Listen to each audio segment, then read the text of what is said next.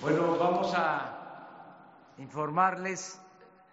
El día de hoy vamos a darle continuidad a el plan para combatir el robo de combustibles y seguir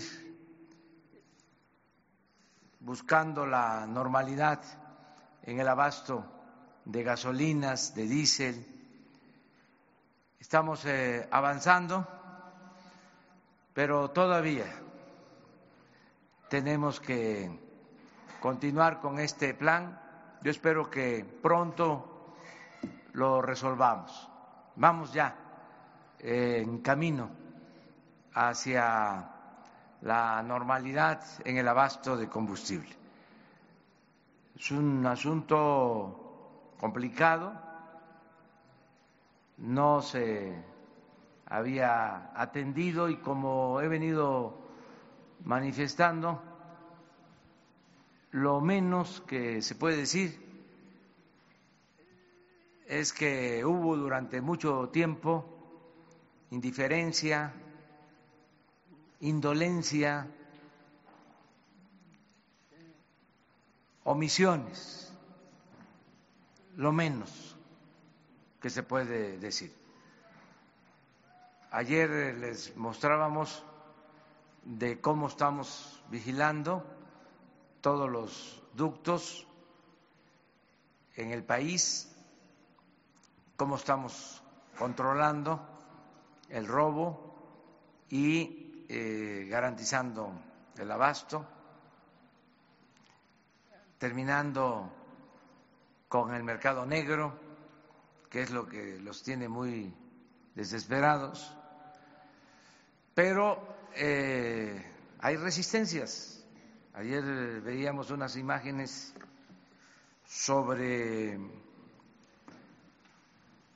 cómo un avión del ejército detecta eh, a un grupo que eh, está eh, extrayendo combustible o pretende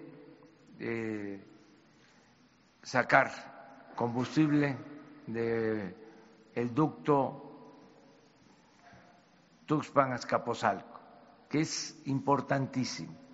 Se evita el que nos dañen ese ducto que, como lo va a mencionar eh, el ingeniero Juan Francisco Barrera de Pemex, eh, se ha mantenido ese ducto em, con actividad en los últimos días, acostado, pero em, es el ducto posiblemente más importante porque se eh,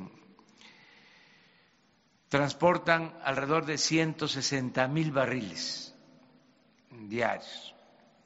El ducto de Tuxpan Azcapotzalco. Lo hemos sostenido. El ducto de gasolina para el abasto en la Ciudad de México, que corresponde al Estado de México y a lo que antes era el Distrito Federal. Entonces ya llevamos algunos días que hemos podido mantener en actividad este ducto. Por la vigilancia, lo que vimos ayer. Em, sin embargo, eh, hay otros ductos en donde eh, seguimos teniendo problemas y se siguen detectando tomas clandestinas. Les hablaba yo ayer también, y lo hice desde los primeros días, de que se permitió la invasión del derecho de vía de los ductos. Y hay construcciones hechas exprofeso arriba de los ductos, bodegas, y se encuentran tomas clandestinas en las bodegas que están arriba de los ductos. del derecho de vía federal. Eso se constata en lo que van a ver el día de hoy. Anoche nos reportaron este, tomas clandestinas en un ducto de Tulas Capozalco de diésel. Entonces, le voy a dejar la palabra al ingeniero para que les hable de las dos cosas. Primero, de cómo se ha comportado el ducto mayor, el de Tuxpan Azcapotzalco, y luego de esto en particular, si les parece.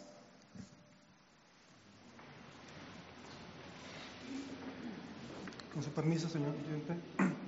Bien, como comentó el señor presidente, en lo que respecta al ducto de Tuxpan Azcapotzalco, tenemos ya 84 horas que no se ha visto afectado. ¿Qué significa esto? Que hemos podido ingresar producto a la Ciudad de México por más de 46 millones de litros.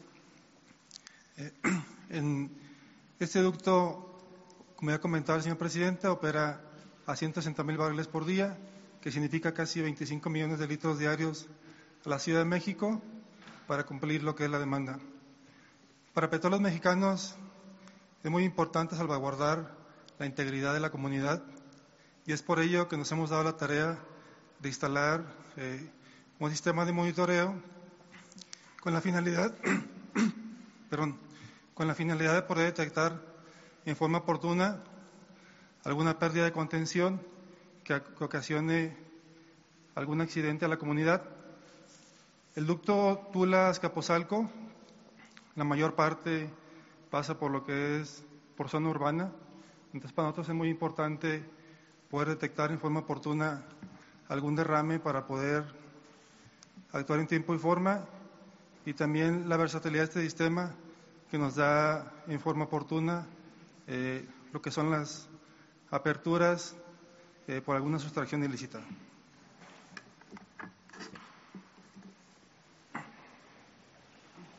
Eso es lo de ayer la línea roja es el ducto.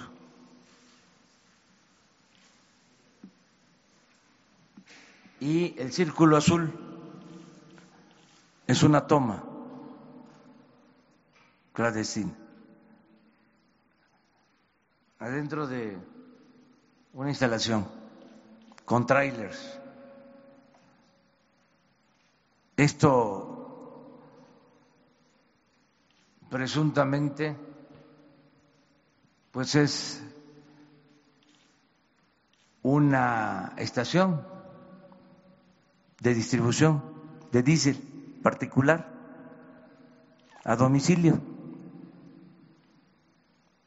para el abasto de toda una flotilla.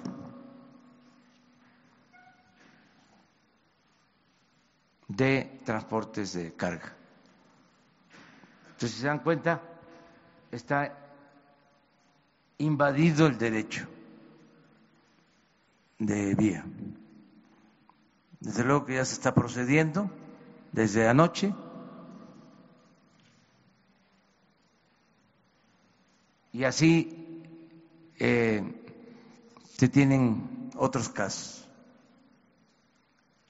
Vamos avanzando poco a poco, pero queremos eh, normalizar la situación.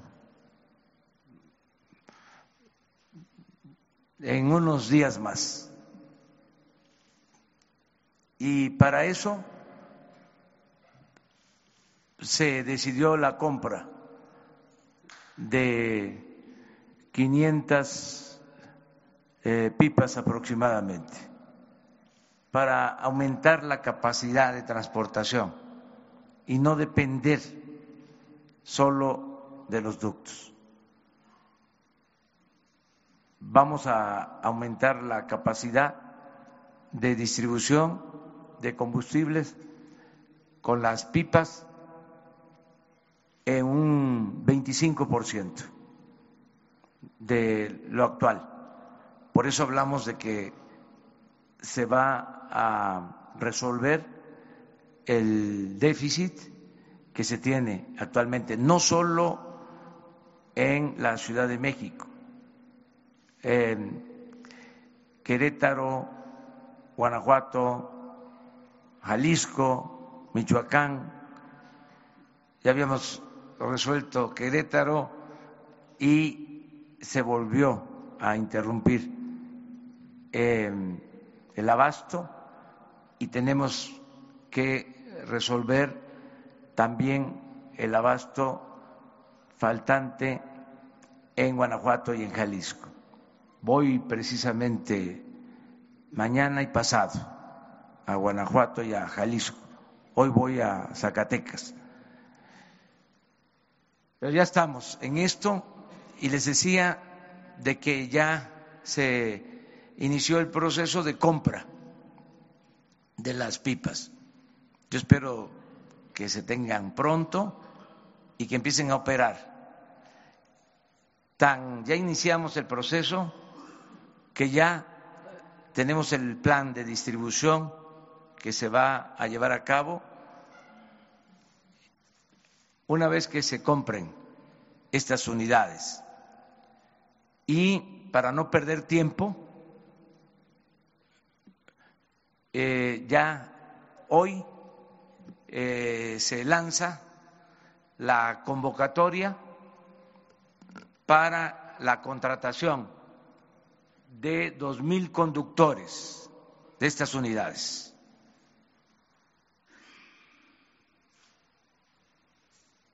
Vamos a escuchar a la secretaria del Trabajo sobre esta convocatoria eh, a conductores de eh, pipas, conductores de estas unidades, que les explique eh, cuál es el plan que se tiene.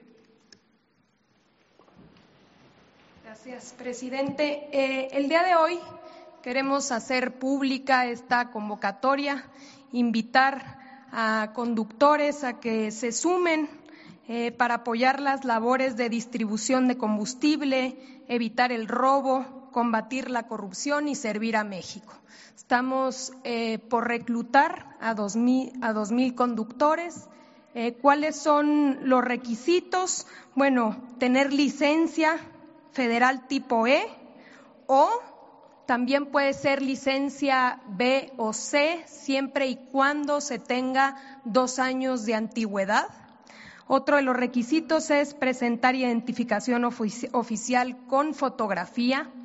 Las edades es de 25 a 60 años, tener y presentar acta de nacimiento, contar con buena reputación, presentar el CURP, comprobante de domicilio, el currículum CV, acreditar buen estado de salud y aprobar un examen de conducción. Vamos a abrir esta convocatoria y se estará recibiendo las solicitudes por cuatro días.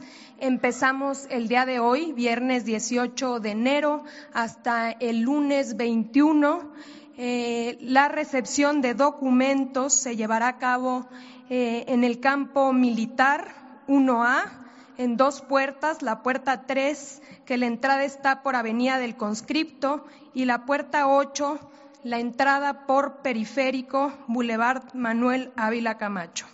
Eh, les estamos, les estamos invitando a todos los conductores alrededor del país para que puedan participar en esta convocatoria, nos ayuden y em, a cambio, digamos, pues van a ayudar en este combate al robo de combustible, va a haber un sueldo atractivo, seguridad social y obviamente el respeto a las prestaciones de ley. Tenemos aquí en la convocatoria números telefónicos por cualquier duda que es el 55 55 57 95 80, 55 53 95 45 96 y el 01 800 444 8588. Eh, invitamos a todos los conductores de la República. Muchas gracias. Bueno, vamos a, este, a pedirles a ustedes que siempre nos ayudan a que se difunda esta convocatoria. Si les parece, vamos a ponerla en pantalla y la dejamos medio minuto, porque queremos que las cámaras registren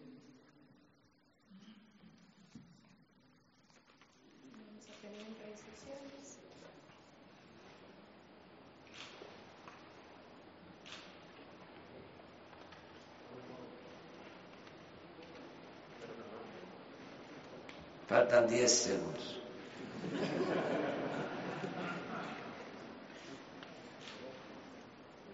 Bueno, destaco lo siguiente. Eh, el texto de la convocatoria. Conductores de vehículos cisterna se les eh, llama, se les convoca para apoyar en las labores de distribución de combustible, evitar el robo, combatir la corrupción y servir a México. Es una misión especial. Este es un plan que se añade al DN3 para garantizar el abasto de combustibles en cualquier circunstancia adversa. Con este equipo de alrededor de 500 pipas vamos a garantizar la distribución, repito, de doscientos mil barriles diarios. Tenemos combustible suficiente, inventario de combustibles en el país, sobre todo en los puertos. Si se nos complica la situación del control, la vigilancia de ductos, de esta manera resolveríamos cualquier emergencia. Ya vamos, repito, hacia la normalidad, porque ya tenemos un sistema de vigilancia en todos los ductos. Estamos hablando de alrededor de diez mil elementos del Ejército, la Marina, la Policía Federal, con eh, equipos para detectar sabotaje, para detectar fugas, para detectar tomas clandestinas. Eh, eso va a continuar, esa es la base. No vamos a dejar la vigilancia va a continuar la vigilancia, incluso se va a ir mejorando, perfeccionando. Y en paralelo vamos a contar con este sistema de distribución, este plan DN3 especial para garantizar el abasto de combustible. Los operadores que participen van a recibir sueldos justos, sus prestaciones sociales, como lo establece la ley, y van a contar también con la protección de los cuerpos de seguridad del Estado porque todo esto se va a manejar eh, de manera coordinada con la vigilancia. Van a ser eh, convoys eh, organizados con vigilancia para evitar el robo eh, al autotransporte em, en carreteras.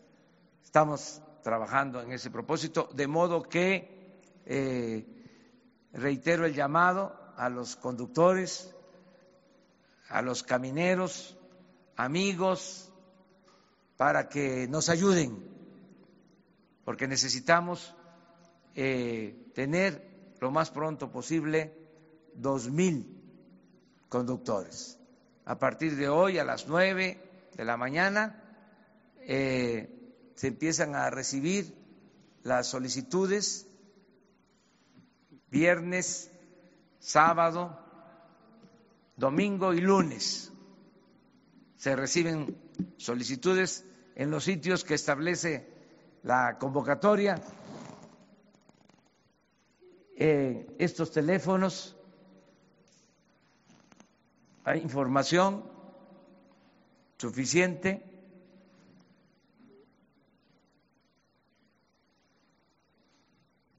Y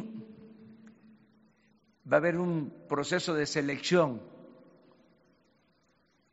y de capacitación, de formación, de modo que eh, podamos tener ya los primeros conductores eh, preparados, eh, aprobados a mitad de la semana próxima, que a partir de el martes, miércoles, ya tengamos eh, conductores, porque estamos contemplando que para entonces podríamos tener las primeras pipas para reforzar el abasto de combustible en el país.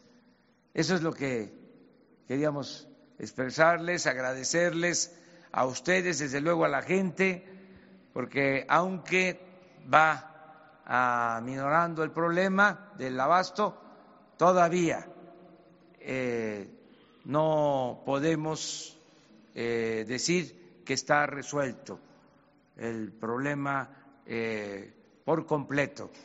Todavía se padece, todavía hay molestias, pero estamos avanzando con el apoyo de la gente, con el apoyo de los ciudadanos. Ya falta poco para eh, normalizar esta situación y nos vamos a sentir todos muy satisfechos, muy contentos de haber enfrentado este flagelo del robo de combustible. Vamos a seguir trabajando con este plan. Y ahora sí, abrimos este izquierda o derecha, vamos a la izquierda. A ver, ahí está. Presidente, 12 millones de mexicanos eh, vivimos fuera de las fronteras de México. 11 de ellos en los Estados Unidos. Se ha definido una política en la que se, da pues la mejor relación hacia los otros países, pero eh, nosotros pensamos que los mexicanos que vivimos fuera también contamos. Se ha eh, reunido aquí en México eh, los cónsules, los embajadores, y se ha definido que se va a trabajar también para los mexicanos que vivimos ahí. Se ha definido, pero no concretamente, cuáles son las alternativas para todos estos mexicanos. Se ha dado una política antiinmigrante dentro de los Estados Unidos donde vivimos la mayoría de, los mexicanos. ¿Qué es ese proyecto para todos nosotros? ¿Qué eh, se está esperando de todos los mexicanos que son repatriados. Son eh, todavía puntos que está en el aire. Quisiéramos algo más concreto. Y a la vez, usted ha sido el único que ha ido a hablar con los mexicanos, que ha abierto esas posibilidades de un diálogo, que ha luchado porque se nos reconozca dentro de los Estados Unidos. Eh, hizo el compromiso de regresar. Eh, ¿Cuándo será ese tiempo para esto? Gracias. Bueno, estamos eh, siempre apoyando a nuestros paisanos mexicanos que por necesidad, en busca de mejores oportunidades de vida, de trabajo, eh, viven en Estados Unidos. Son mexicanos, paisanos, que tenemos la obligación de apoyar y de proteger. Y se está haciendo.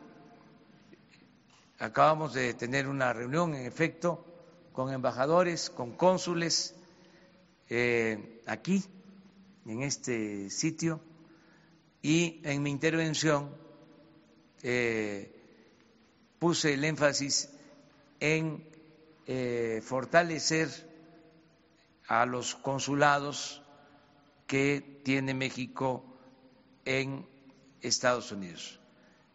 Dije textualmente que los consulados de México en Estados Unidos se iban a convertir en una especie, lo subrayé, porque los formalistas dicen que esto no es posible, dije que se iban a convertir en una especie de procuradurías para la defensa del migrante.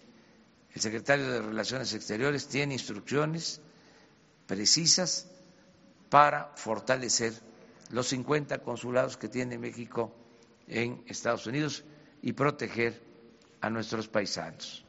Estamos en eso, eh, atendiendo todo el tema migratorio con eh, la premisa, con el criterio de que lo mejor entre los dos pueblos, entre las dos naciones, los dos gobiernos, es la cooperación para el desarrollo, el respeto mutuo y que podamos mantener una relación de amistad entre el gobierno de Estados Unidos y el gobierno de México.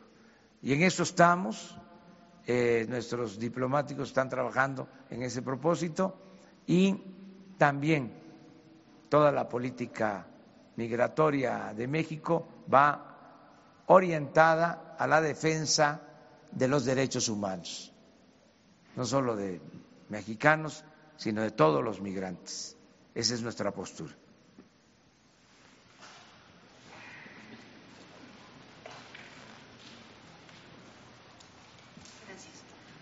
Días, presidente. Janet López Ponce de Milenio.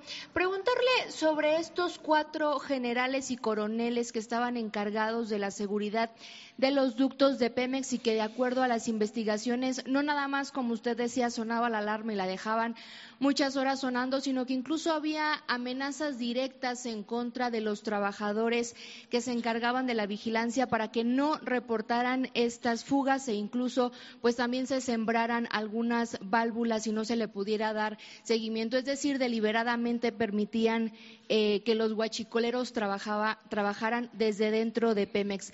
¿Qué información tienen ustedes adicional a esto? ¿Qué otras personas podrían estar involucradas? Sabemos que algunas cuentas de ellos ya fueron eh, eh, congeladas como parte de este plan. Presidente, ¿a qué otras personas podría llegar a involucrarse la red de estos generales y comandantes específicamente a cargo de los ductos de Pemex?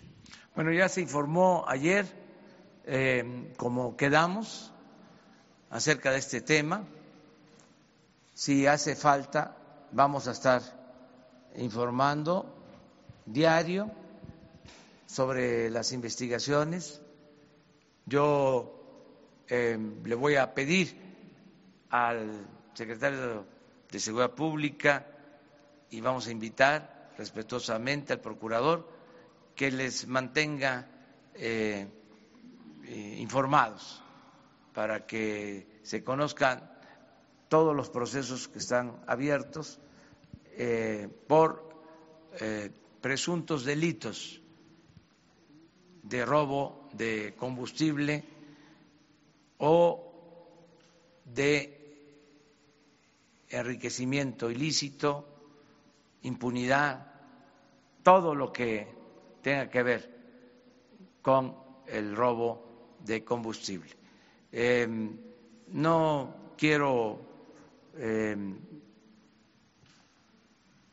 incumplir con el compromiso de respetar los procesos legales, el debido proceso, eh, y hemos dicho que vamos a actuar con mucha responsabilidad, lo estamos haciendo.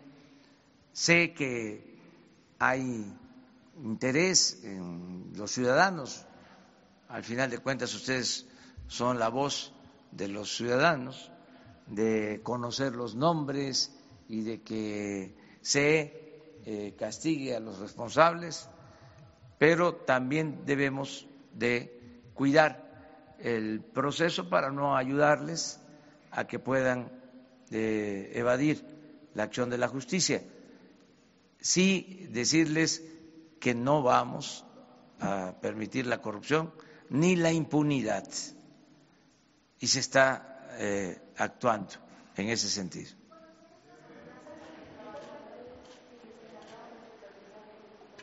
No, pero hay otras eh, pruebas, eso sí. Lo que les decía, este, cuando menos que se tenía la información sobre el robo y no se actuaba. Y otro tipo de elementos. Pero eso corresponde a los procesos judiciales. A ver. Así, así. Ándale, ándale, ándale. Está Lamont de ABC Radio. Con relación a la declaración de la colega García que los eh, carteles o los guachicoleos tienen un atlas de riesgo donde eh, pasan los ductos, ¿qué tan vulnerables son los ductos para un atentado por parte del poder huachicol?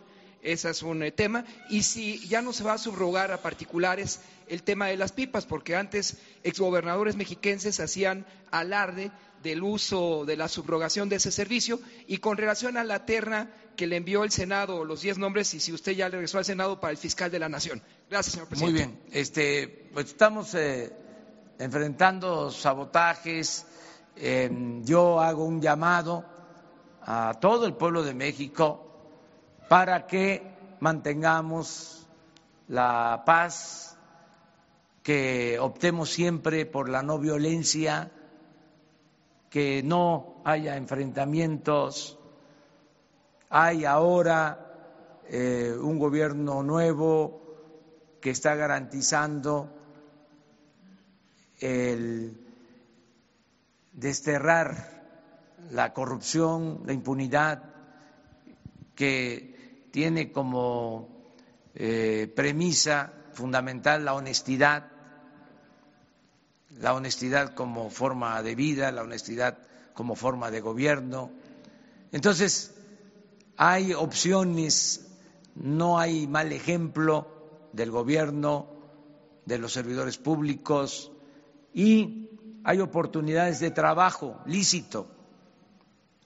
Nada más en este caso dos mil nuevos empleos para operadores, pero todos los jóvenes de México van a ser contratados como aprendices, más de 10 millones de becas para estudiantes de familias de escasos recursos económicos. En fin, son otras circunstancias. Entonces, pedirle a todo el pueblo Además, hay mucha conciencia y mucha participación ciudadana, la gente se está portando muy bien, pero pedirles a todos, hasta a los traviesos, que se actúe con responsabilidad, que piensen en sus familiares, que piensen en ellos mismos, que piensen en el prójimo, que piensen en su país, en México, y que todos aportarnos bien, que no se dañe a nadie.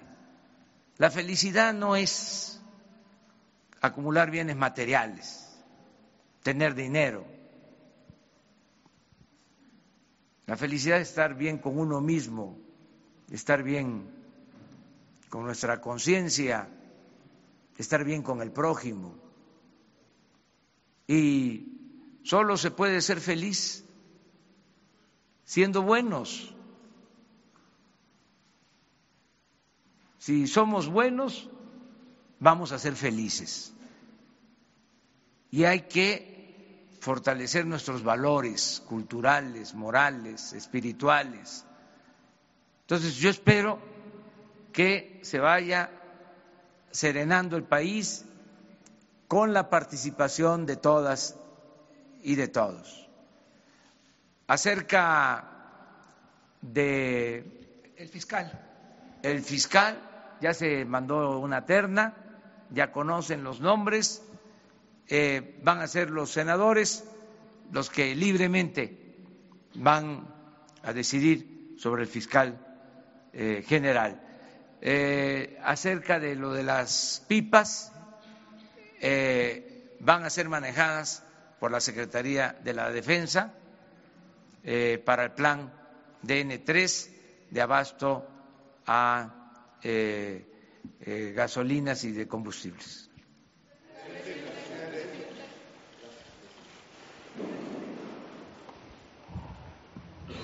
Buenos días, presidente. Daniel Blancas de Crónica. Dos preguntas. Eh, ayer, como se dispuso en la tarde, se nos presentaron algunos datos de, lo que se está haciendo.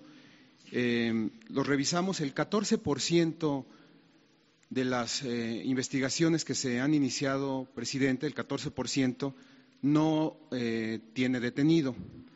De los detenidos, solo uno de cada tres es puesto a disposición de la autoridad judicial.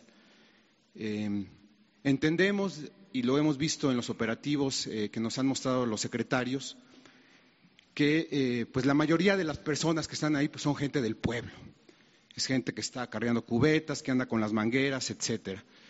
¿Cómo, ¿Cómo lee esta disyuntiva usted? Por un lado, el que haya, digamos, ciertas concesiones al pueblo que está dedicándose al guachicoleo y por el otro lado la posibilidad de eh, aprovechar los programas sociales que están a su disposición. Entonces, hay concesiones a este pueblo que se está dedicando al guachicoleo. ¿Cómo lee esta situación? Esa es una pregunta. La segunda eh, tiene que ver con lo que usted nos decía ayer, eh, la capacidad de los ductos. Investigamos la capacidad de los ductos en 1900, en la década de los 80, para un poco comparar lo que usted nos platicaba. se ha aumentado alrededor del 60% en 30 años, en 35 años, lo que, se está, lo que está fluyendo por los ductos. Era de 360 mil barriles diarios, hoy es de 800 mil barriles diarios. Eh, ha hablado usted de que están parchados. También sabemos que es alta la incidencia, es alta la incidencia de eh, fugas que no, no necesariamente tienen que ver con algo intencional, sino que es propio de la falta de buen estado de los ductos. ¿Hay un riesgo para el país por esta situación de parches y lo vetusto que está el sistema? Bueno, eh, estamos eh, llevando a cabo un plan integral que incluye eh, el dar oportunidades de empleo y de bienestar a la gente que vive por donde pasan los ductos. Voy la semana próxima, martes y jueves, a eh, comunidades por donde pasan ductos, hablar con la gente. Ya se están implementando programas, eh, no solo en esta eh, zona y por estas circunstancias, sino en todo el país. O nosotros pensamos que la paz y la tranquilidad son frutos de la justicia, que no se resuelven las cosas solo con medidas coercitivas. Les diría que el 80% tiene que ver con el desarrollo, con el trabajo, con el bienestar de la gente, con el fortalecimiento de valores.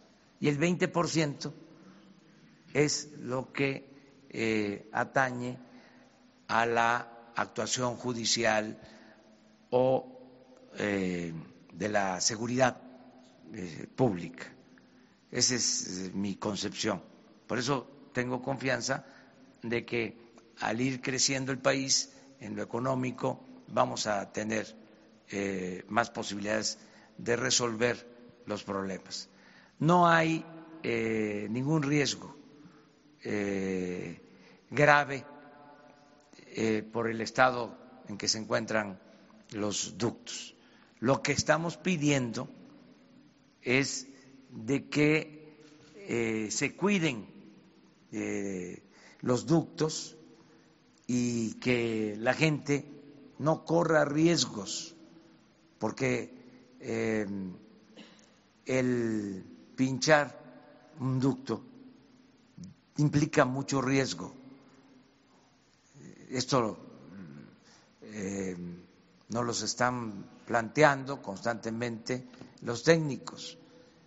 Entonces, decirle a la gente que no eh, se arriesgue, porque es muy peligroso pero es por eh, la perforación que se hace de los ductos. Eso es un riesgo.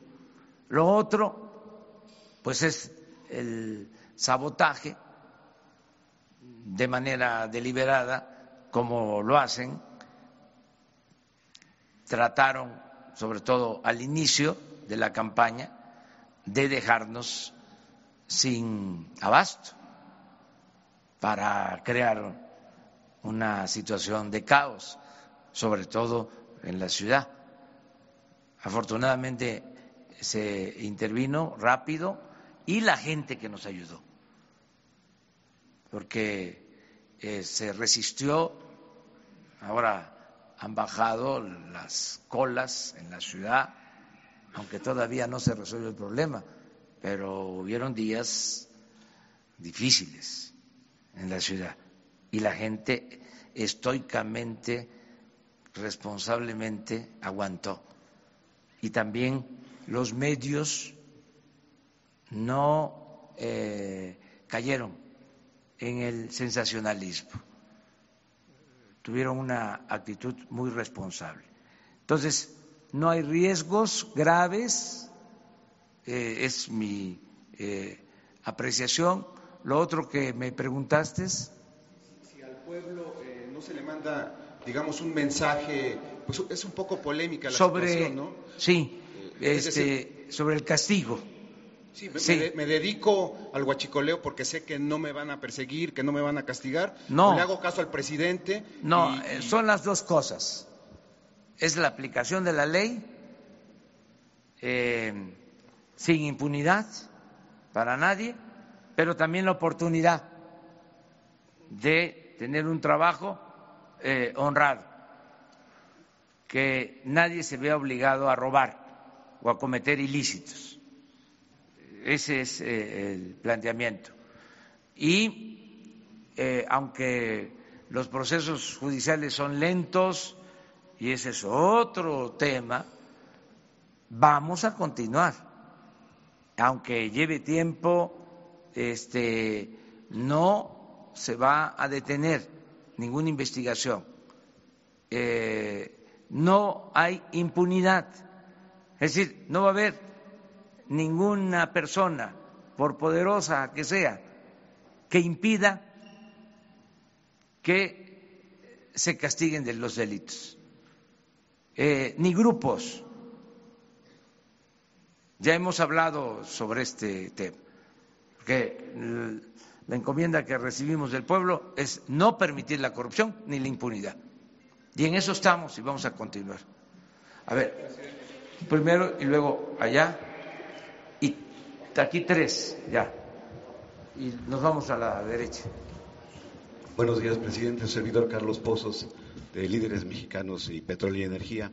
Precisamente sobre estas pipas y la contratación de estos trabajadores.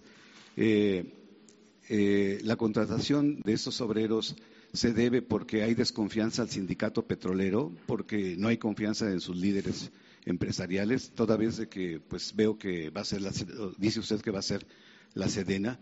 igualmente, presidente, usted va a lanzar este eh, una propuesta al Congreso sobre el centro de logística para la distribución del transporte que estará en la Secretaría de Energía. Se está sacando esa área a la Secretaría de Energía. ¿Se va a desmantelar o qué va a pasar con esa área, señor presidente? Bueno, este es un asunto de seguridad nacional, lo del plan de las pipas, por eso hablo de, N3, de abasto eh, seguro de combustible. Por eso, básicamente, es que van a estar eh, las pipas en la Sedena. Em, acerca de este cambio que plantea, no eh, se ha decidido todavía, no lo hemos este, resuelto en definitiva, vamos a plantearlo así.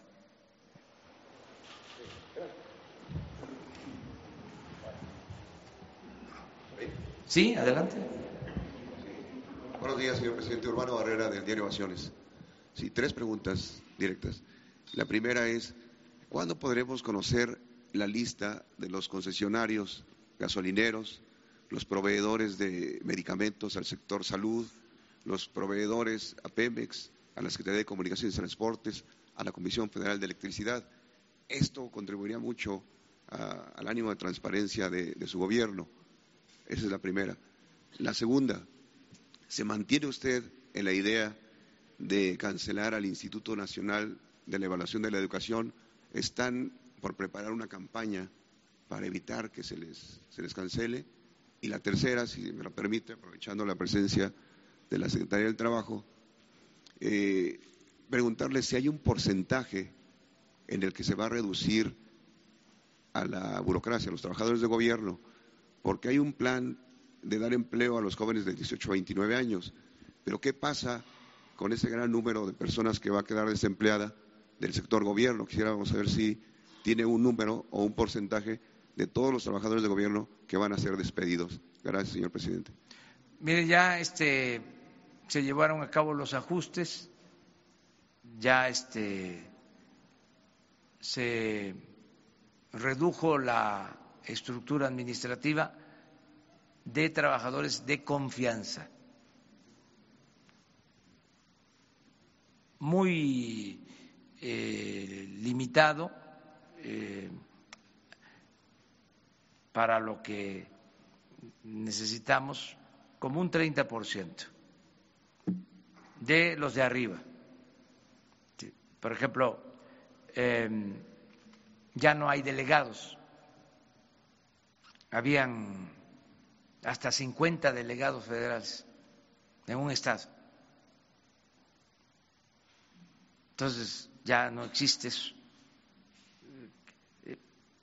Pero se respetaron a los trabajadores de base. Entonces fue arriba que se hizo el, ajuste, básicamente. Y eh, hay muchas oportunidades de trabajo, de empleo. Lo que.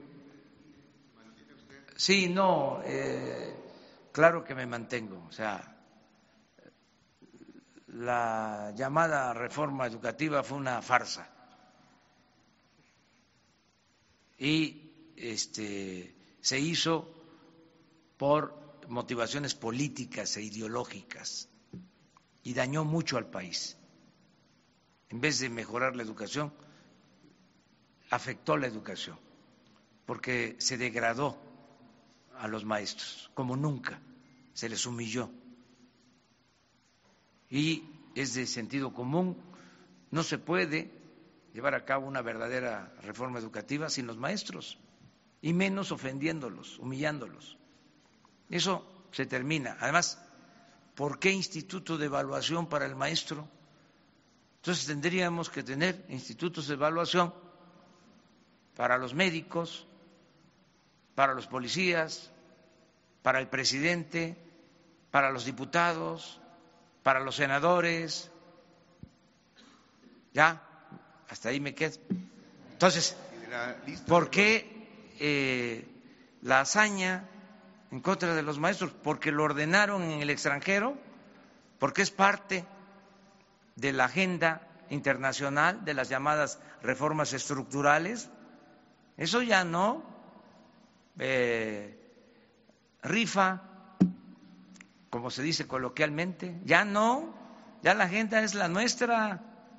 No vamos a permitir que nos impongan una agenda como sucedió durante tres décadas, treinta años, que reforma energética, ya sabemos el resultado de la reforma energética, o hay dudas que no se nos cayó la producción petrolera, ahí está la reforma energética en el robo de combustible tolerado, que no dijeron que iba a bajar el precio de los combustibles y los elevaron.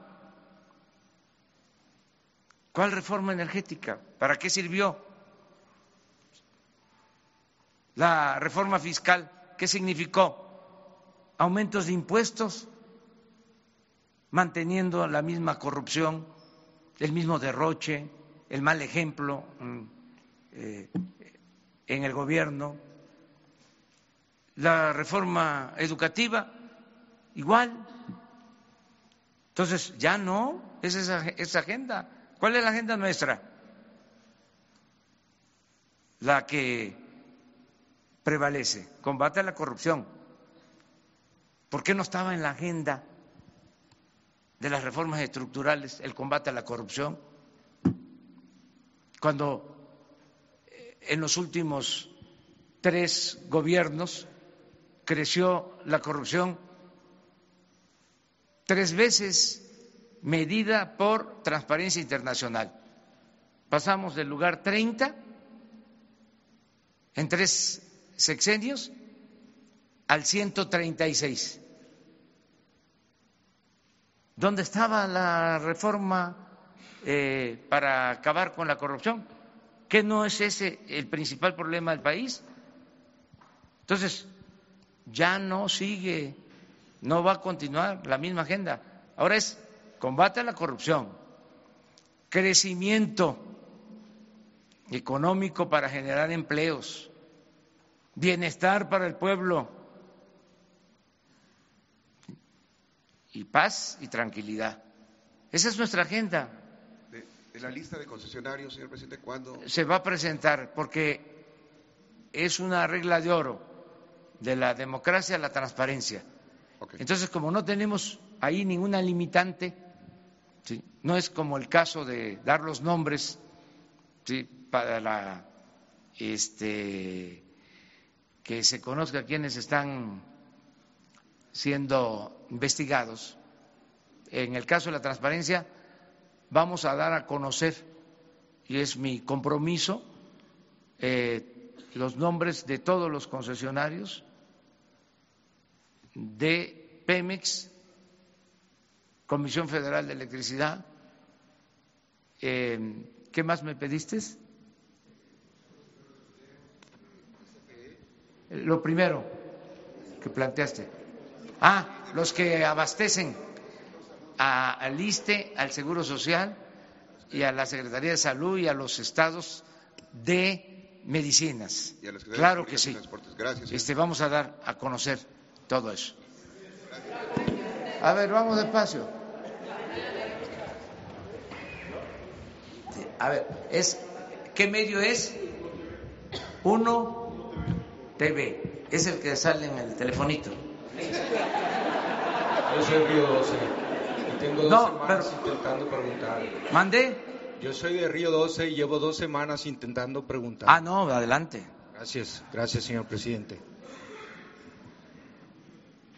Señor presidente, eh, la semana pasada usted tuvo un encuentro con los embajadores y cónsules eh, y su postura sobre la política exterior eh, hizo comentarios muy favorables, desfavorables quizá, no solo en México, sino en el mundo, porque en sus planteamientos le da un giro de 360 grados al manejo de la política de México y algunos analistas e investigadores de este tema, sobre todo de la diplomacia, han vertido comentarios eh, a favor, en contra, de que por un lado, eh, pues efectivamente ellos creen que se están espantando esos buitres neoliberales que en un tiempo se mencionó, porque eh, México está asumiendo una postura legítima en torno a los derechos, al derecho internacional sin embargo, algunos eh,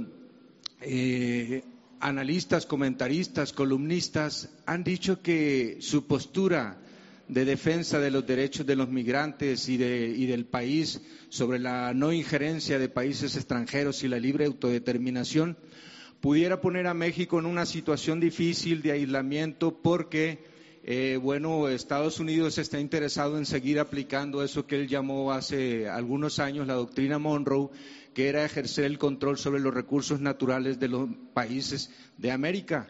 Entonces ellos dicen que pues esta situación está generando un conflicto porque en un momento dado va a aislar a México en el escenario internacional. Quisiera conocer su postura, a ver cuál es el escenario que le da a usted con este planteamiento que hace sobre política exterior en el escenario internacional sobre México. La segunda pregunta es, eh, cuando se discutió el presupuesto en algunos estados del país, hubo algunos diputados federales, en el caso de Sinaloa, por ejemplo, hubo una diputada federal y su delegado que cabildearon a favor de defender la postura del gobernador del estado, diciéndole a los eh, diputados de Morena en el Congreso que era línea de usted y de la secretaria de Gobernación, Olga Sánchez, de que se respetara la decisión de la propuesta del presupuesto que planteaba el gobernador Quirín Ordaz. Me gustaría que públicamente definiera su postura sobre esto, porque usted ha sido eh, muy reiterativo en esta división de poderes y creo que marca un cambio en el paradigma de su gobierno. La tercera pregunta es eh, qué va a pasar eh, con la política del agro. Usted anunció apoyos para, para los productores pequeños y medianos y entramos ya prácticamente al final del ciclo otoño-invierno y pues en, en muchos estados del país está resurgiendo otra misma dinámica donde la comercialización es un problema que queda al final en manos de coyotes y bueno, tampoco se han visto apoyos así inmediatos para la agricultura que se han anunciado. Quisiera que nos comentara sobre esto. Bueno, Muchas gracias. te contesto la última porque tiene que ver con mi actividad del día. Hoy voy a Zacatecas y se da a conocer, adelanto, lo de el establecimiento de precios de garantía para los productos del campo. A eso voy a hacer el anuncio. Se van a establecer precios de garantía para eh, productos básicos, maíz, frijol, arroz, trigo, eh, leche, los básicos para apoyar a pequeños y a medianos productores. En el caso del maíz, eh, más de cinco mil pesos la tonelada. En el caso del frijol, más de catorce mil pesos la tonelada. En el caso de la leche, aumenta un peso eh, de lo que eh, se pagaba eh, al productor. Hoy voy a Zacatecas porque son productores de frijol, precisamente. anunciamos esto hoy y mañana en los Altos de Jalisco, en Concepción de Díaz, la chona. Ahí voy a dar a conocer lo de el precio de garantía para la leche, por lo que me estás eh, planteando, eh, con el propósito de que el productor vea compensado su esfuerzo. Ahí este, ya comenzamos con todo lo que es el apoyo eh, al campo. En cuanto a política exterior, pues nos ajustamos a lo que establece el artículo 89 de la Constitución. No intervención, autodeterminación de los pueblos, solución pacífica a las controversias, cooperación para el desarrollo. Sobre eso eh, estamos haciendo nuestra política exterior, em, procurando, y esto va a ser constante, eh, mantener buenas relaciones con todos los pueblos, con todos los gobiernos del mundo, no pelearnos con otros gobiernos, respeto mutuo. Esto nos ha ayudado bastante. Eh, tenemos muy buenas relaciones con todos los gobiernos.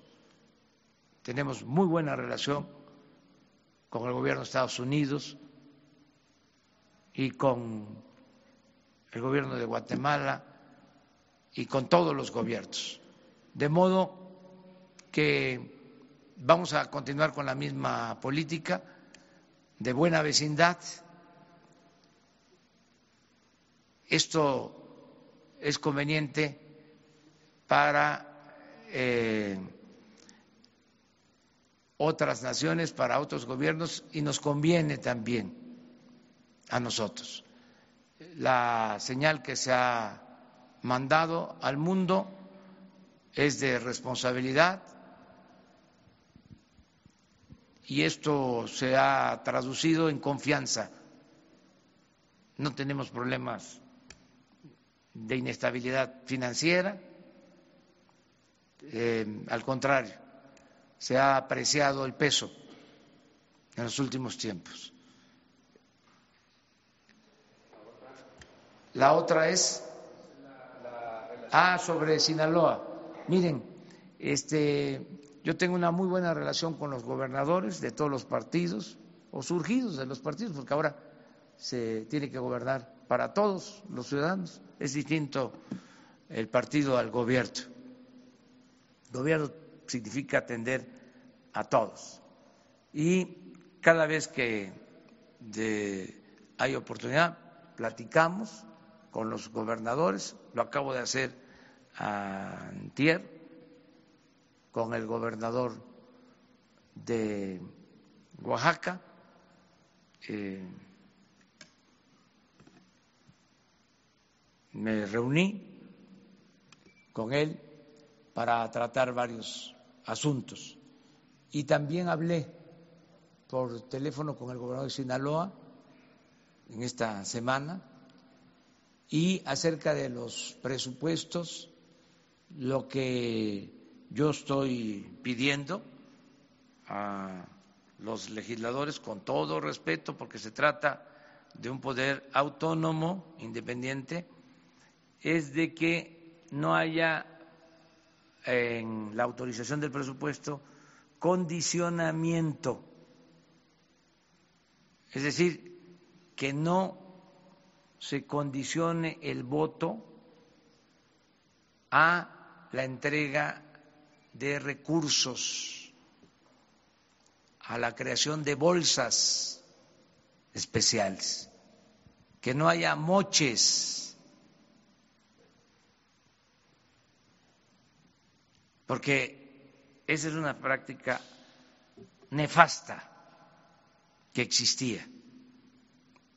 Para obtener los votos eh, había un acuerdo con los legisladores y llegaban al extremo de asignarles presupuesto a cada legislador para que él decidiera qué hacer con esos recursos. y se entregaban recursos para hacer obras a cambio de moches, de sobornos, o a cambio de que los legisladores, que no tienen nada que ver con estas funciones, asignaran empresas contratistas para la, la, realización de esas obras. Entonces, la recomendación en general, desde que el presupuesto llegue de manera directa que no esté sujeto a negociaciones en función del interés personal de los legisladores, que son representantes populares. Entonces, esto aplica por parejo. Nada de que, a ver, sí te vamos a aprobar, pero ¿cómo nos vamos a arreglar? Eso no. Yo recuerdo que en un gobierno, no voy a mencionar cuál, porque ya no puedo decir esas cosas, tengo que autolimitarme, pero se aprobaba el presupuesto por unanimidad. Imagínense que el Ejecutivo enviaba el presupuesto y todos votaban a favor. No había voto en contra. ¿Cómo le hacían? Era un mago el secretario de Hacienda de entonces. Pues se repartían a todos y así obtenían los votos. Eso ya no. Lo mismo pasa, aunque no nos corresponde a nosotros, pero yo soy el representante, el jefe del Estado mexicano, y tengo que hablar de estas cosas. Lo mismo pasa en los ayuntamientos, con los cabildos. Primero, sueldos para regidores elevadísimos. Deben estar algunos regidores todavía ganando más que lo que gana el presidente de la República. Regidores. Pero no solo eso, sino como se requiere autorizar la cuenta del presidente municipal, cada vez que se requiere de una firma, un apoyo adicional ¿Qué sucede? Antes más, ahora menos. Espero que ya esto se acabe. Que cuando había una elección en un estado, por ejemplo, para presidentes municipales, diputados locales, se inscribían al interior de partidos, si era para diputados, y eran 30 distritos, se inscribían como candidatos de partidos para este, competir, si eran 30, se inscribían 100. Si eran para presidentes municipales y eran 20 municipios, se inscribían 200. Pero si era para regidores, que eran seis, siete, nueve regidores, mil, mil quinientos.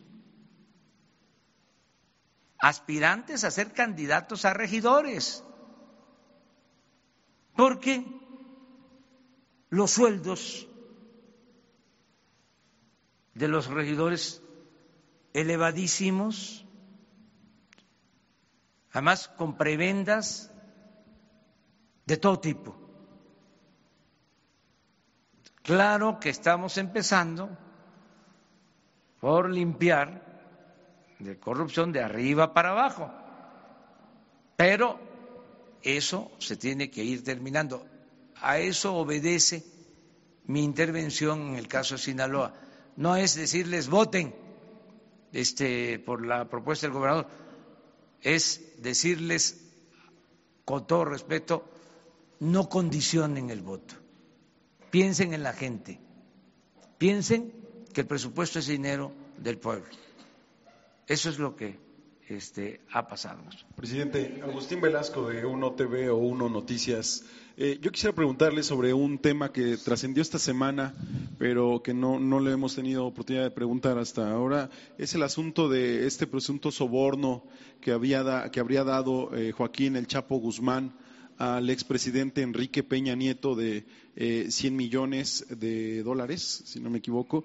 Eh, ¿Qué, tiene, qué información tiene su gobierno acerca de este, eh, de este caso? Eh, si se ha investigado, si le han pedido información. Eh, la segunda pregunta es, ¿ya se han detectado en otras ocasiones tomas clandestinas en la Ciudad de México, en ductos de Pemex ubicadas en la Ciudad de México? ¿Se han detectado este riesgo en, los, en las últimas semanas? Y finalmente, preguntarle, ayer usted hablaba acerca de este mercado negro de petróleo crudo en las plataformas petroleras pero también en, los litorales de, Tabasco y, Quintana Roo, Campeche. Eh, decía usted, es un asunto probablemente de contabilidad, pero hoy también hay información acerca de que los sistemas de medición en algunos buquetanques podrían estar modificados, que no cumplen con la norma. Si hay alguna investigación acerca de esto, sí, ya hay eh, eh, personas a las que se está investigando. Gracias. Sí, este, sobre esto último, estamos ya preparando un plan con ese propósito de monitoreo y de vigilancia. se está por concluir una estación de vigilancia en la terminal marítima de Dos Bocas. Por ahí sale la mayor parte del crudo que se exporta alrededor de un millón de barriles diarios. Es una terminal, ahí llega crudo de la sonda de Campeche y de los pozos de tierra. A partir de ahí este, vamos a vigilar todo el litoral. Esto va a estar a cargo de la Secretaría de Marina. Estamos ya trabajando con eso. Acerca de las declaraciones de testigos en eh, juicios que se eh, siguen en Estados Unidos, eh, nosotros no tenemos información adicional, sí estamos atentos, no podemos juzgar si no tenemos pruebas, eso es lo que puedo comentar. Ah, bueno, es parte de esto. esta toma está en Tutitlán, en el Estado de México, que es la ciudad, este, eh, la que vimos, esto, es Tutitlán. Eh, es la zona conurbada. Y hemos detectado más cerca todavía de Azcapotzalco, este, eh, también, y estamos viendo esta situación. Pero es parecido a esto. Sí. Sí. Sí, sí, no, pues es que esto está muy cerca. Esta es la ciudad. Sí, también.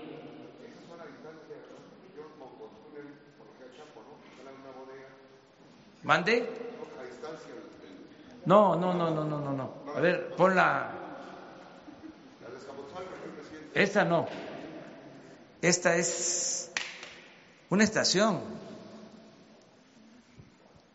de abasto. O sea, el círculo azul. Entonces, este, pero tú decías la de, sí, sí. A ver, ingeniero, de, la más cercana que eh, tuvimos en Azcapotzalco hace como dos días. A ver. Sí, fue a escasos aproximadamente dos kilómetros de Escaposalco. Efectivamente, el derecho vía pasa por la, por la ciudad y había un túnel de aproximadamente como 300 metros hacia una bodega. Muy bien. A ver, ya. Ahora sí que nos... Tres. Tres compañeras. Una, dos, tres. Y que conste que cuando se habla de política de género es eh, de mujeres y es de hombres, ¿eh? Política de género. Gracias. De la Agencia Informativa de Educación de México, de Televisión Educativa, Sharon Smog, son dos preguntas. La primera, me gustaría saber su opinión sobre la ratificación de Jaime Valls en la NUIES, este, tomando en cuenta que ellos entregaron a su gobierno un plan de desarrollo 2030 y tuvieron participación dentro de los 31 foros educativos. Y la segunda es, bueno, aprovechando si está la Secretaria, Secretaria de, Trabajo, este, si nos pudiera comentar un poco más sobre el proyecto o programa Jóvenes Construyendo el Futuro, sobre la duración de la capacitación, en qué consistirá. Muy bien. Mire, lo de la NUIS, este, nosotros somos respetuosos. Si ellos tomaron esa decisión, la respetamos. Llevamos muy buena relación con eh, las universidades en general y con esta asociación que agrupa a las universidades. Eso es lo que puedo comentar y acerca de jóvenes construyendo el futuro. Acerca del programa Jóvenes Construyendo el Futuro, la capacitación es por un año, son 3.600 pesos mensuales que se pagan de manera directa a través de una tarjeta bancaria. Eh, esto sujeto a la capacitación, no es un recurso que se da a cambio de nada, sino es a cambio de que se incorporen a las actividades productivas, a las empresas de todos los tamaños.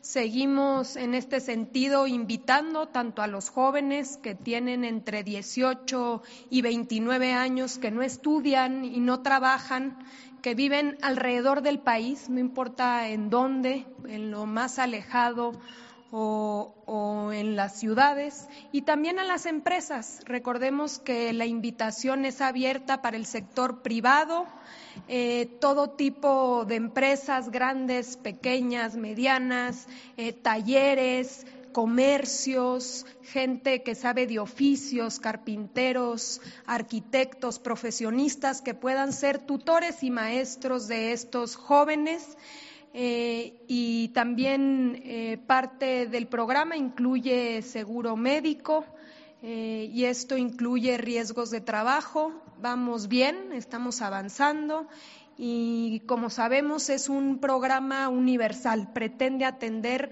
a absolutamente todos los jóvenes que no han tenido oportunidades pero que las están buscando. Compañera, quedamos.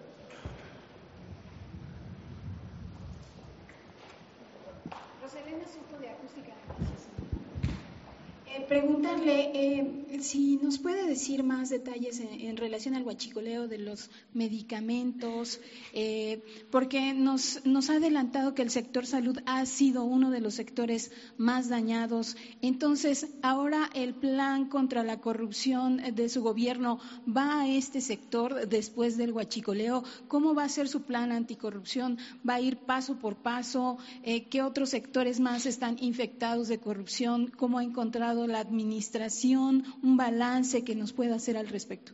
Mucha corrupción. Un gobierno plagado de corrupción. Este, en todo eh, sentido, en todas las áreas. Hablando de Pemex, por ejemplo, mucha corrupción nos entregaron información de que en el gobierno anterior, al inicio de la administración, se licitó para comprar 700 pipas. Esto porque vamos a hablar después sobre la ampliación de los ductos.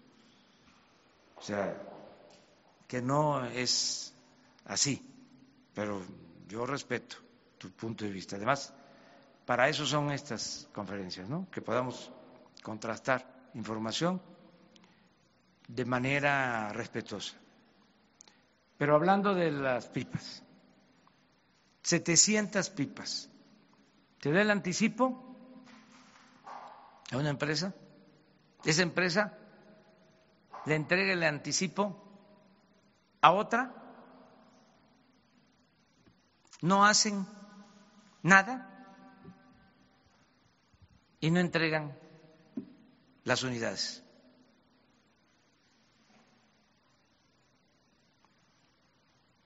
Estamos hablando de como mil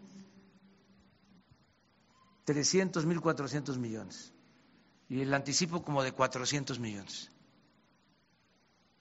Y es un asunto judicial, nosotros vamos a revisarlo, pero acaba de este, resolverse acerca de la eh, responsabilidad de los inculpados. Pero, ¿sabían ustedes algo de eso? De la compra de las 700 pipas y que se dio el anticipo y que no se regresó el anticipo y no entregaron las pipas. pero todo. O sea, lo lamento mucho.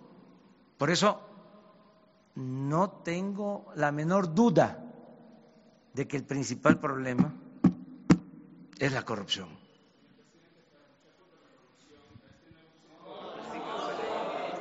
Entonces, este, vamos eh, a seguir adelante. Nada más que con orden, ahora sí, de uno en uno, para que no paremos la actividad del gobierno, porque nos importa mucho eh, producir petróleo, producir energía eléctrica, que se terminen de entregar todas las tarjetas para el bienestar, no pararnos, pues, que lo de hoy en Zacatecas, eh, lo del precio de garantía, o sea que con una mano eh, impulsar el desarrollo y con la otra parar la corrupción. Un ojo al gato y otro al garabato. Entonces, vamos poco a poco, pero va este, lo del el combate a la corrupción en la compra de medicamentos. Va. van a tener información porque vamos a hacer todas las compras de manera consolidada, este, con precios transparentes, para que no se paguen sobreprecios y para que haya medicinas. Es que no hay abasto de medicamentos por la corrupción en las medicinas. Se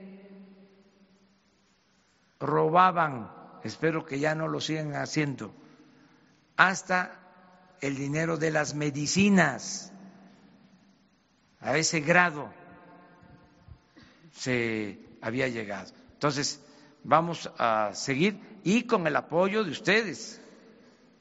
Compromiso, ¿verdad? Y con el apoyo de los ciudadanos, estoy seguro. Terminamos.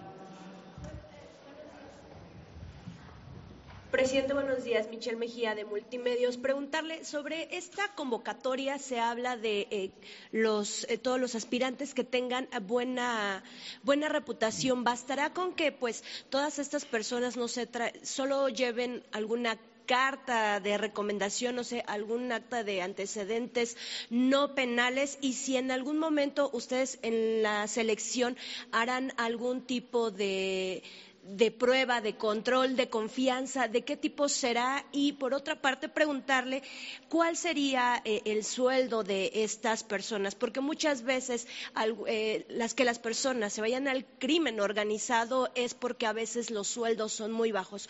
¿Cómo hacer esto eh, atractivo para que pues las personas puedan formar parte de esta estrategia?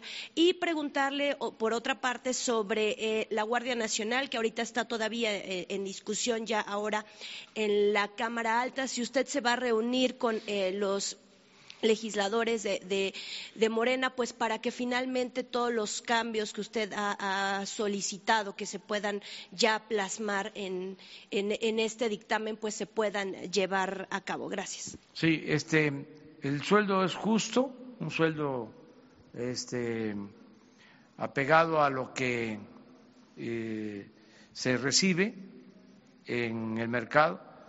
Eh, se está hablando de 25 de 14.500 quincenales.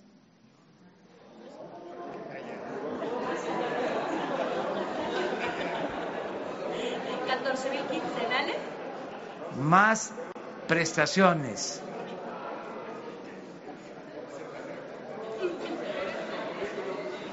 ¿Qué, por, qué, ¿Por qué su reacción así? O sea, es que, este, sí, ah, sí, este, eso lo vamos a, tratar también, ¿eh? lo que les pagan a ustedes. Respetuosamente, respetuosamente vamos a hablar de este tema, ¿no? Este, en su momento. Em, lo otro que comentabas, ah, sobre la capacitación, el cuidar de que sea gente preparada, eh, capacitada, que no tenga antecedentes penales, todo eso se está cuidando. No se incluyó eh, lo de la carta de no antecedentes penales porque eh, hay un ordenamiento que impide eh, solicitar eso. Sin embargo, hay un sistema de información al que se va a consultar para conocer eh, el buen comportamiento de los eh, candidatos a conductores. O sea, es una capacitación técnica y también eh, cuidar que sea gente eh, como se planteó eh, en los requisitos, que sea gente buena, honorable. La verdad que la mayoría de los mexicanos pasan pero aplicarán la prueba. tipo de examen de, control, no sé. Sí, sí. ¿De qué tipo serían? Bueno, hay un eh, curso de 30 horas, eh, hay exámenes de todo tipo que se van a aplicar, este médico, de capacidad técnica, de manejo, Aquí me está soplando. Luisa María, bueno, nos vemos mañana. Ah, no. El lunes. Lo de la Guardia Nacional. Ah, lo de la Guardia. Ya saben ustedes cuál es mi opinión. Este, no estamos satisfechos con lo que se aprobó porque no queremos eh, más de lo mismo. Es mejor hablar claro este, eso es una reedición de un plan fallido. Se creó la, Policía Federal eh, hace 20 años y miren el resultado. Al final de cuentas, la reforma terminó en lo mismo. Entonces no lo acepto, o sea, no este, lo considero conveniente. Entonces, como estamos hablando con claridad, queremos que se convenzan, queremos persuadir a los legisladores de que necesitamos del apoyo de las Fuerzas Armadas, necesitamos el apoyo de la Marina en eh, el combate a la inseguridad, que necesitamos eh, ese apoyo que es indispensable para enfrentar el problema de la inseguridad y de la violencia. Entonces, quitaron un transitorio, ya había un acuerdo y de repente este, aprueban sin ese transitorio y pensaron de que como ya está aprobado, digo yo a decir, este, muy bien, ya se aprobó la Guardia Nacional. Si no es un asunto de formalismo, no es crear este, un aparato que no sirva, es crear algo nuevo que funcione y que permita eh, garantizar la paz, la tranquilidad, sin violación de derechos humanos. Yo no tengo problema de conciencia de que nos ayude el ejército, de que nos ayude la marina. Entonces, eso fue lo que este, motiva el que se le pida respetuosamente a los senadores que se revise por qué se suprimió eh, ese transitorio y otros este, eh, textos eh, sobre la reforma. Entonces, también con toda libertad, nosotros, yo tengo la obligación de decir, ese es un instrumento que no nos ayuda del todo tengo que este, plantearlo. Y también los legisladores, que son autónomos, independientes, que representan al pueblo o que representan a las entidades federativas, pueden con absoluta libertad fijar su postura. Lo que pasa que como son asuntos de interés público, no podemos quedarnos callados, ya no es este, el tiempo de antes de que se daba una línea del presidente y todos eh, a votar en una dirección, en un sentido. Pero tampoco estamos en el tiempo en que, a ver, se aprueba en el legislativo algo y no decimos nada cuando nosotros vamos a utilizar el instrumento legal para enfrentar el problema de la inseguridad y de la violencia. Presidente, pero el hecho de que ahorita está, digamos que la aprobación está eh, en, pausa, ¿esto no estaría retrasando los planes de su gobierno? Y si en, en su momento usted estaría pensando, digamos, en un plan B, por, eh, hablando del tema de seguridad que usted en algún momento habló, pues que haya un plazo para devolver la, la seguridad. Al Ojalá y, este, y se resuelva pronto, eso sí pero también los legisladores, este, las cámaras son autónomas, tienen sus tiempos, hay sesión ordinaria, hay sesión extraordinaria, ojalá, ojalá y lo consideren este, eh, urgente, pero ellos van a decidir, ojalá y se resuelva en un extraordinario. Pues. Es que la verdad el plan B ya lo estamos aplicando todos los días aquí. O sea, o sea porque ni modo que estemos esperando a que apruebe. O sea, si todos los días hay problemas que tenemos que enfrentar. Muy bien, muchas gracias. Nos vemos el lunes.